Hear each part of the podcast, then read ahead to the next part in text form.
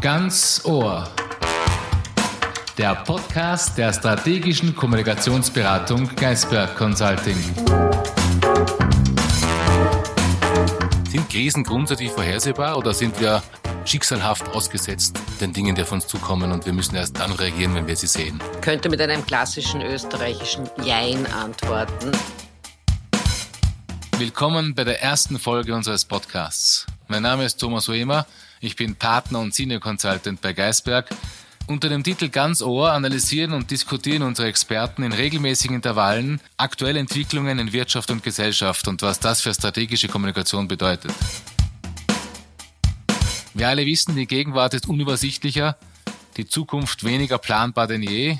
Wir wollen zeigen, dass es möglich ist, mit einer klaren Strategie, mit einer klaren Zielsetzung Wege zu finden, mit denen man auch ans Ziel kommt, mit denen der Blick aufs Ganze nicht verloren geht.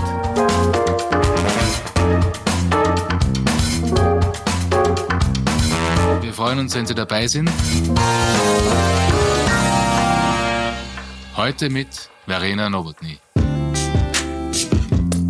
Verena Nowotny ist Partnerin bei Geisberg Consulting, hat über 20 Jahre Erfahrung im Bereich der Krisenkommunikation, unter anderem bei Lassing, Tsunami, 9-11.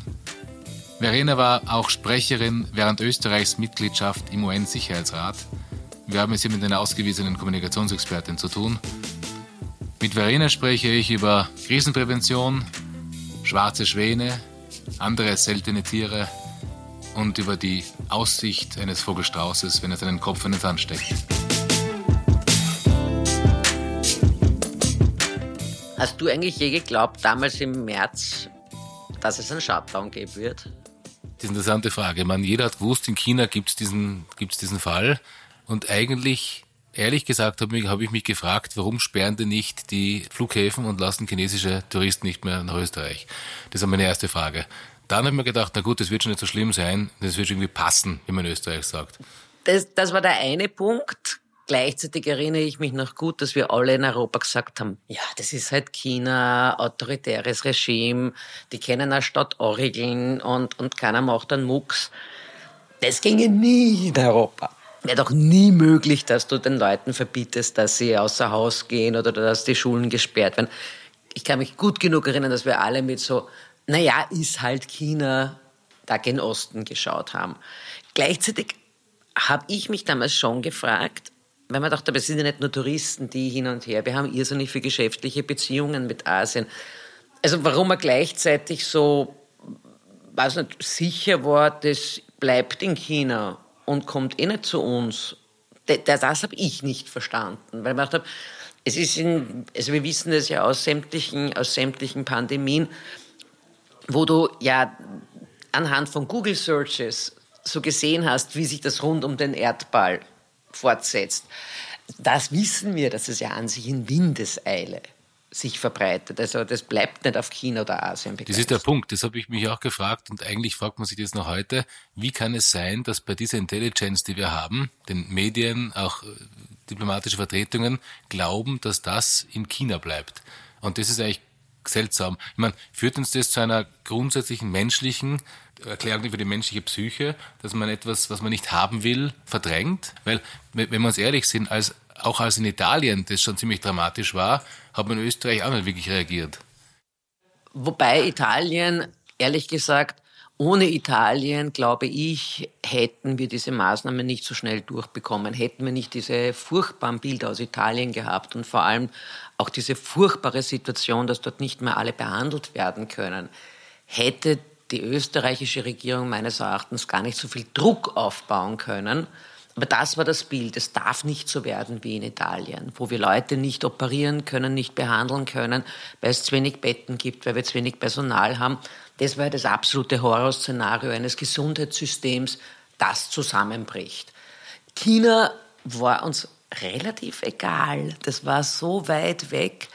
Aber ich glaube schon, und da nehme ich mich überhaupt nicht aus, ähm, am Anfang, ja, das ist ein bisschen eine andere Grippe. Das war ja so auch so eine, eine, eine recht gängige Formulierung. Und ich glaube, das ist schon sehr menschlich, so nach dem Motto, weil nicht sein kann, was nicht sein darf. ja, das wird schon kein so Ausreißer werden und die anderen glauben auch nicht, dass es, dass es arg ist. Also wegen dem bisschen Grippe oder wegen dem bisschen anderer Grippe regen wir uns doch nicht so auf. Hast du das so, so ernst genommen am Anfang? Ehrlich gesagt auch nicht, aber heute sehen wir ja, dass es ziemlich dramatisch geworden ist und ich denke mir immer, es gibt ja Experten, die sich professionellerweise diese Situation anschauen. Das heißt eigentlich, wenn wir als Laien, was die was die Entwicklung von Viren betrifft etc., das sehen ist ja ein Punkt. Die sind zwar Krisenexperten, aber allein was dieses medizinischen Themen betrifft, dass sich die Experten hier nicht ein Bild machen, dass eine Millionenstadt zumacht, dass es hier eventuell gefährlich sein kann und rechtzeitig auch in demokratische Welten hinein äh, äh, artikuliert, Moment einmal, da müssen wir uns vorbereiten, das wundert mich. Du hast selber vorhin gesagt, man braucht erst einen Druck, um zu agieren. Ich glaube, das führt uns grundsätzlich zu einer Frage, wie bereitet man sich als, auf eine Krise vor, als Individuum, als Gesellschaft oder als Unternehmen? Und meine These ist, es ist besser, man bereitet sich vor, bevor der Druck da ist, weil eigentlich gibt es ja keine wirklich schicksalhaften Krisen, die man nicht kommen sehen kann. Ich meine, es gibt vielleicht Planeten, die auf die Erde stoßen, es ist dann vorbei. Es gibt Tsunamis, darüber können wir uns unterhalten, die vielleicht vom Ausbrechen her unvorhersehbar sind, aber auf die man sich vorbereiten kann, indem man Warnsysteme aufbaut. Das heißt, die Frage ist, brauche ich erst den Druck, um zu agieren, oder ist es nicht besser, ich bereite mich vorher vor? Also ich glaube, die Antwort ist auf diese Frage sehr klar. Natürlich ist es besser, sich vorher vorzubereiten. Was ich spannend finde an der Corona-Krise, ist, dass der Erfolg des Krisenmanagements nicht vom Krisenmanager bestimmt werden kann. Also wenn es der Regierung nicht gelingt oder gelungen wäre, die Bevölkerung zum Mitmachen zu animieren und zu motivieren, hätten sie im Quadrat hupfen können und es wäre sozusagen nicht gelungen, das, was in Österreich gelungen ist, nämlich sehr rasch die Kurve wieder flach zu kriegen und die, die Ansteckungsrate deutlich nach unten zu drücken das ist schon ein Unterschied für mich zu anderen Krisen, die ein Unternehmen, eine Institution treffen können, dass wir hier ein sehr starkes Bild, und da glaube ich eben spielt Italien wirklich eine Rolle. Es gelang der Regierung, diesen Druck auch aufzubauen, weil dieses furchtbare Bild Italien, jeder Österreicher kennt Italien, weil das so nah war und weil das hier greifbar war für die Menschen. Und deswegen hat es, glaube ich, funktioniert. Aber grundsätzlich auf deine Frage, unbedingt müssen wir uns vorbereiten. Und das war schon weltweit ein, ein Versäumnis, weil jetzt kann man sagen, okay, Corona, dieses, genau dieses Virus war jetzt nicht erwartbar, dass es, dass es, dass es hier, hier genau aufpoppt äh, oder auch auf den Menschen übertragen wird. Es erklärt aber noch immer nicht, warum wir weltweit, ehrlich gesagt, nicht imstande sind, ausreichend Masken, Schutzmaterial entweder zu haben oder schnell produzieren zu können. Es erklärt nicht, warum wir nicht ausreichend, das gilt auch wiederum weltweit, Testmaterial haben oder auch die, die, die notwendigen Komponenten, die ich zum Testen brauche. Äh, es erklärt nicht, warum wir, warum wir in der Forschung hier nicht weitergetan haben. Nach SARS 2003, der ist in einzelnen Komponenten, ist dieses Virus so ähnlich wie Covid-19. Da ist dann 2004 irrsinnig geforscht worden, geforscht worden an einem Impfstoff. Dann ist es eingeschlafen. Klassiker, also erst hektische Aktivität und dann schläft es wieder ein. Also das ist auch bei einer, einer, einer in dieser Dimension vielleicht schwer vorhersehbaren Krise eben nicht erklärbar. Und insofern, ja, wir hätten es machen sollen.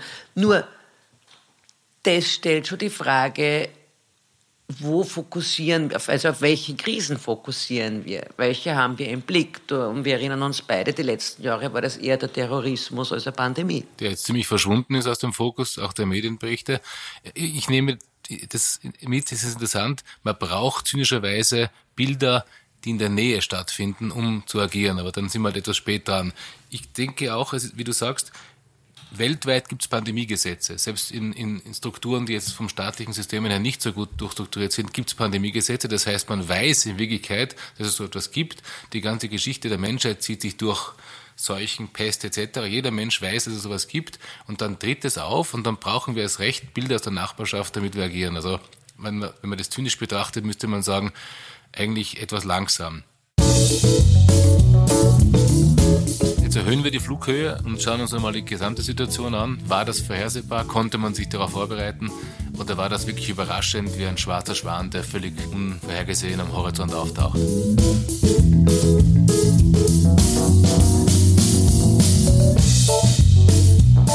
Spanische Grippe, man, da sind mehr Leute gestorben als im Ersten Weltkrieg. Äh, Gibt es da Parallelen zu heute, wenn du dich mit diesem Thema beschäftigt hast? Siehst du da Ähnlichkeiten? Was ich total spannend gefunden habe, auch von der kommunikativen Seite her, die spanische Grippe hieß ja nicht von Anfang an spanische Grippe, sondern war das, was sich im Rahmen eines Blame Games, wenn du so willst, sich durchgesetzt hat, weil jeder nannte diese Grippe anders. Also es wurde auch damals schon China zum Teil beschuldigt von äh, Ländern, dass von dort das, das, das Virus gekommen wäre. Ähm, die Spanier selbst nannten es den napoleonischen Virus. Also kann man auch sich äh, sozusagen leicht ableiten, wo die den Ursprung sahen. Äh, die Spanier hatten, wenn man so will, das Pech. Es ist heute relativ sicher, dass Spanien nicht der Ursprung war der spanischen Grippe. Aber durch das, dass sie ein sehr prominente Krankheitsfälle hatten, auch aus dem Königshaus, und durch das Faktum, dass sie aufgrund der, der noch nicht so Instant-Nachrichten, wie wir sie heute gewohnt sind, noch gar nicht mitbekommen hatten, dass schon in Frankreich etc. es Fälle gab, haben sie quasi Gott ergeben zugelassen, dass man das spanische Grippe genannt hat. Und das heißt, es war auch das, was sich dann durchgesetzt hat. Aber natürlich ist es im Kern das, was wir auch erlebt haben bei Donald Trump mit the China Virus, äh, was er getrommelt hat. Äh, es muss wer schuld sein. Und das erleben wir in Krisen immer und das ist ein fixer Kommunikationsbestandteil. Es werden Schuldige gesucht und das spiegelt sich unter anderem auch wieder in der Namensgebung für eine Krankheit. Es gibt ja dieses Bild des schwarzen Schwans, der da kommt, das heißt schicksalhafte Ereignisse, auf die man sich nicht vorbereiten kann. Und ich würde das querstellen mit dem Bild des äh, Vogelstraußes, der in die Kopf in die Erde steckt und sich sicher fühlt, weil er wenig sieht. Ich glaube schon, dass wir ein bisschen wie äh, Vogelstrauß agieren, weil wir uns einfach ziemlich wohlfühlen in diesem warmen Sand, wo unser Kopf drin ist. Und wenn wir den Kopf dann heben, sehen wir, es brennt rundherum. Ist es eine menschliche Eigenschaft, einfach nicht das Unangenehme nicht sehen zu wollen? Sind wir da denkfaul geworden? Ich glaube bis zu einem gewissen Grad. Also in meiner Erfahrung mit vielen Unternehmen, mit denen ich arbeite und die ich auf Krisen vorbereiten möchte, sehe ich, dass die blinden Flecken dort größer werden, wo die Probleme am größten sein könnten. Sehe, sehe ich sehr ähnlich. Es, gleichzeitig, das beweist auch die Wissenschaft, ist es ein sehr menschliches Verhalten, weil wir einerseits diesen, diesen Normalitätsbias haben. Also sprich, wir wollen, dass die Dinge halt normal bleiben und keine, keine Zacken und Ausreißer produzieren. Wir glauben auch immer, dass es den anderen passiert und nicht uns. Also Vogelstrauß oder bei uns nennt man auch das Floriani-Prinzip. Was ich auch spannend finde zum Beispiel, das ist doch so ein, ein skurriles menschliches Herdenverhalten äh, wo der Mensch in der Gruppe offensichtlich ein bisschen unlogischer wird, also aus meiner Sicht. Es gab wissenschaftliche Tests, wenn man in einem Klassenzimmer sitzt, eine Person drin und man bläst Rauch hinein. Dann macht diese Person, was wir ad hoc als sehr normal empfinden würden, die geht nämlich raus und sagt und meldet, da ist Rauch, es wird wo brennen. Äh, sitzt eine Gruppe drinnen, schaut jeder links, rechts, wenn die anderen auch sitzen bleiben und in diesen Experimenten ist das hauptsächlich passiert, dann bleiben alle sitzen, obwohl Rauch im Zimmer ist. Also wie jeder sich denkt, die müssten doch jetzt eigentlich, also zumindest müssen nicht schreiend hinauslaufen, aber sie müssten sich doch, würde man annehmen, dass sie sich hinausbewegen, weil Rauch signalisiert ja an sich eine Gefahr. Also mein, meine Frage ist eigentlich auch, wovor in der Krisenvorbereitung. Und ob das nicht immer so ein bisschen eine falsche Frage ist, weil wir bereiten uns immer auf das vor, wovor wir Angst haben. Also wir haben viel Geld, wurde in Terrorismusbekämpfung gegeben, deutlich weniger Geld in Pandemie. Alle Punkte, die ich erst genannt habe, Ausstattung, Testmöglichkeiten etc., da wurde eigentlich nicht investiert. Ich habe irrsinnig spannend gefunden, einen Abgeordneten, einen US-Abgeordneten, da war der Zika-Virus, Und der Forscher wollte Funding, wollte Geld vom US-Kongress. Und der hat gesagt, wenn wir nachweisen könnten, dass jeder Moskito eigentlich eine Minidrohne vom IS ist, kriegen wir alle Geldmittel, die wir wollen. Und schöner kann man es meines Erachtens nicht auf den Punkt bringen. Und meine Frage ist schon, gehen wir es nicht grundsätzlich an bei der Krisenprävention, dass wir immer mit Angstszenarien arbeiten? Und entweder haben wir auch vielleicht, wie du gesagt hast, so viel Angst davor, dass wir gar nicht erst hinschauen wollen, weil es so unangenehm ist. Und sonst arbeiten wir halt die klassischen Krisen ab und, und bereiten uns davor. Aber sollten wir nicht eigentlich es anders denken, warum wir Prävention machen? Das ist das, was ich mich schon frage. Ich glaube, das ist der Punkt, auf dem man äh, das Thema runterbrechen kann. Man, wie Staaten auf die äh, internationale auf die Pandemie reagieren, ist eins und man kann es analysieren. Was wir nicht tun wollen, ist hier politisch zu bewerten, sondern wir, wir sehen es als neutral. Ich glaube, der Punkt ist der, was bedeutet Krisenvorbereitung? Und wie du sagst, Krisenvorbereitung heißt eigentlich nicht, dass man die Ängste hierarchisiert und, und, und, und, äh, und sich ausschließlich auf eine, ein unangenehmes Ereignis vorbereitet. Krisenvorbereitung heißt eigentlich, das Unternehmen fit zu machen. Weil was muss ich in der Krise machen? Ich muss in der Krise schnell entscheiden. Ich muss, brauche schnell die Entscheidungsgrundlagen. Das heißt, ich brauche eine Logistik für die Informationsbeschaffung und ich muss sehr schnell bestimmte Zielgruppen über Dinge informieren. Das heißt, ich mache eigentlich mein Unternehmen in Friedenszeiten, in ruhigen Zeiten fit. Und wenn ich das bin, kann ich auch auf jede Krise richtig reagieren. Ist das das, das was du meinst? Ich würde sogar noch einen Schritt weitergehen. Mein Argument, und es gibt, ja, das kennst du genauso wie ich in unserem, in unserem Berufsalltag, es ist ja wahnsinnig mühsam, Menschen davon zu überzeugen, in Krisenprävention zu investieren. Sie sagen, ich habe die Zeit nicht, ich habe die Geldmittel nicht.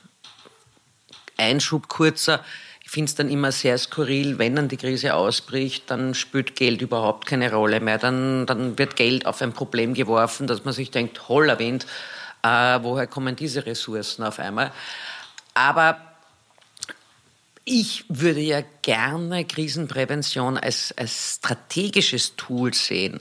Weil wenn ich das ernst nehme und mir anschaue, wer, wie sind Verantwortlichkeiten, wie sind Abläufe, Strategische Krisenprävention lässt beispielsweise auch kein Silo-Denken zu in einem Unternehmen, weil es muss jeder alles mitdenken. Es muss sich jeder fürs Gesamte verantwortlich fühlen. Es erhöht die Schnelligkeit, wie du sagst. Also das, was man auch so landläufig jetzt unter dem Modewort Agilität oder Resilienz, das sind so Modeworte, die jetzt im Management eh schon seit einiger Zeit herumschwirren. Krisenprävention strategisch eingesetzt macht meines Erachtens genau das mit einem Unternehmen und mit einer Institution. Es macht es agiler, es macht es fitter, es macht es resilienter und eigentlich für relativ wenig Einsatz oder Aufwand. Das, das ist, und ich frage mich aber, wie bringen wir Unternehmen, Institutionen oder auch eine ganze Gesellschaften dazu, diesen Vorteil zu sehen. Also, wir haben diskutiert, die Vorbereitung auf eine Krise ist kein Selbstzweck, sondern dient dazu, das Unternehmen stärker zu machen oder staatliche Strukturen stärker zu machen. Äh, was heißt das jetzt eigentlich für die Krise an sich? Es ist was ausgebrochen, wir reden über Corona. Wir haben jetzt eine, eine Phase, wo wir auf Sicht fahren. Wirtschaftsunternehmen, Politik etc. Wir wissen nicht, wann gibt es eine Impfung, wie geht es weiter. Jetzt suchen wir doch am besten nach einem Beispiel, wo Institutionen oder Unternehmen sich unter Anführungszeichen positiv profilieren können. Nicht im Sinne von einer Propaganda oder Public Relations, sondern positiv in der, ihre gesellschaftliche Rolle darstellen können. Und ich glaube, wir kamen da auf die Banken. Was ist da deine Sicht der Dinge? Ich glaube, die Banken sind ein spannende, spannendes Beispiel. Die Banken sind ja selbst 2008, 2009 in der Finanzkrise äh, massiv in Schieflage geraten, nicht nur wirtschaftlich, sondern natürlich auch von ihrer Reputation her. Und es war ziemlich, ziemlich eigentlich die gängige Auffassung, jetzt müssen wir die retten, die eigentlich mit Geld prassen und, und, und die kleinen Leute die haben nichts davon und jetzt müssen wir denen äh, quasi noch, noch, noch, noch das Leben retten. Und ich finde es spannend, weil die sind ja jetzt auch definiert von der Bundesregierung äh, für viele Unterstützungsmaßnahmen Maßnahmen die Ansprechpartner, dieses Single Point of Contact, äh, wie es auch der Finanzminister gesagt hat. Eigentlich das gute alte Bild der Hausbank, wo ich hingehen kann, wo ich vertrauensvoll Gespräche führen kann, ähm, das wird jetzt eigentlich gerade wieder so wiedererweckt ich weiß nicht, wie du es siehst, aber ich habe das Gefühl, die Banken machen noch ein bisschen zu wenig draus. Ich sehe das auch so. Wie du sagst, äh, es wurde eigentlich die Existenz der Banken schon in Frage gestellt nach der Finanzkrise. Die brauchen Geld und ermöglichen nicht quasi durch Geldverleih oder was immer, durch ein Business, äh, das sich wirtschaftlich bewegt. Ich kann mich an einen Kongress erinnern, den ich vor ungefähr einem eineinhalb Jahren besucht habe, da ging es darum, da hat man gefragt, braucht man Banken überhaupt? Die braucht doch einfach nur irgendwelche Programme und die checken dann mit eurem Geld. Ich, es gibt automatische Lösungen für, die, für das Anlegeverhalten, ich brauche das nicht mehr. Jetzt ist die Existenz der Bank essentiell dafür, dass wir in die Zukunft schauen können und ich bin völlig deiner Meinung, die meisten Banken oder sagen wir die Banken an sich in Österreich sind äußerst zurückhaltend, was die Kommunikation für die Zukunft betrifft. Ich frage mich, warum positioniere ich mich jetzt nicht als, als Bank oder als Bankensektor und sage, heute fahren wir auf Sicht, aber wir ermöglichen, dass es eine schöne Zukunft gibt für, für, für Unternehmer, für Individuen etc. Ich glaube, ich verstehe nicht ganz, warum die so zurückhaltend sind.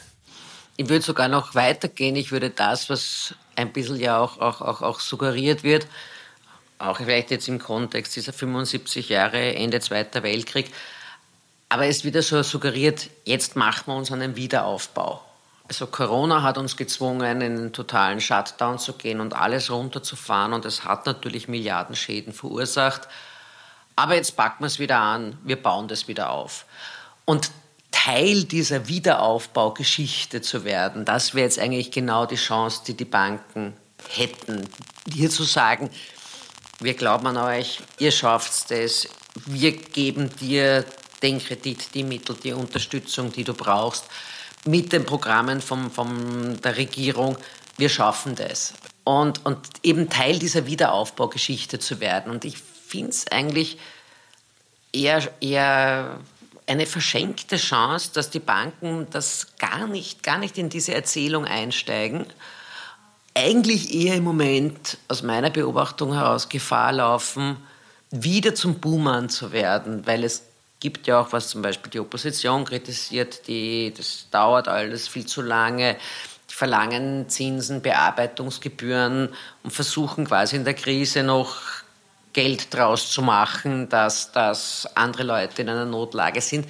Also Sag du, wie deine Beobachtung ist, aber aus meiner Beobachtung heraus sind die nicht Teil dieser Wiederaufbaugeschichte noch. Es wird keine äh, Geschichte erzählt, das stimmt. Ich meine, ich sehe das Problem natürlich, dass die einzelnen Banken haben können. Als Konsequenz der Finanzkrise gab es eine unglaubliche Überregulierung, was die Banken betrifft. Das heißt, die haben gesehen, die Banken oder ein Fehlverhalten von gewissen Banken führten zu einer Finanzkrise und dann haben sie ihnen die Hände gebunden. Und das ist jetzt das Problem, ich glaube, dass rein von der Administration her gesehen und von der Bürokratisierung den Banken Schwierigkeiten gemacht wird, diese Erzählung zu versuchen. Das ist aber kein Grund, warum ich mich trotzdem äh, einklinke und sage, okay, jetzt haben wir eine andere, andere Voraussetzung, jetzt haben wir, jetzt bauen wir das Land wieder auf und wir helfen euch dabei. Es gibt einzelne Banken, die schon Servicecharakter hervorheben, äh, äh, Hotlines einrichten, aber wie du sagst, und ich bin deiner Meinung, es fehlt die große Erzählung. Es gibt Gründe dafür, aber da sind wir wieder bei der Krisenkommunikation, Krisenprävention. Ein Grund, warum etwas nicht geht, ist uninteressant. Ich brauche eine Lösung. Und diese Lösung sollten die Banken geben und die Banken sollten kommunizieren.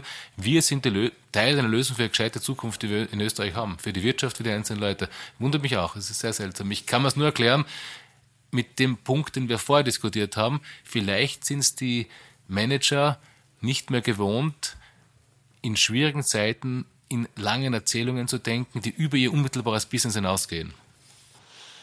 Das ist sicherlich, sicherlich ein Punkt, vor allem weil es natürlich auch in der Krise immer schwierig ist, aus diesem Hamsterrad der tausend Notwendigkeiten, die ja in dem Moment auf dich einprasseln, daraus sozusagen sich darüber zu erheben und hier eine große Erzählung zu entwickeln.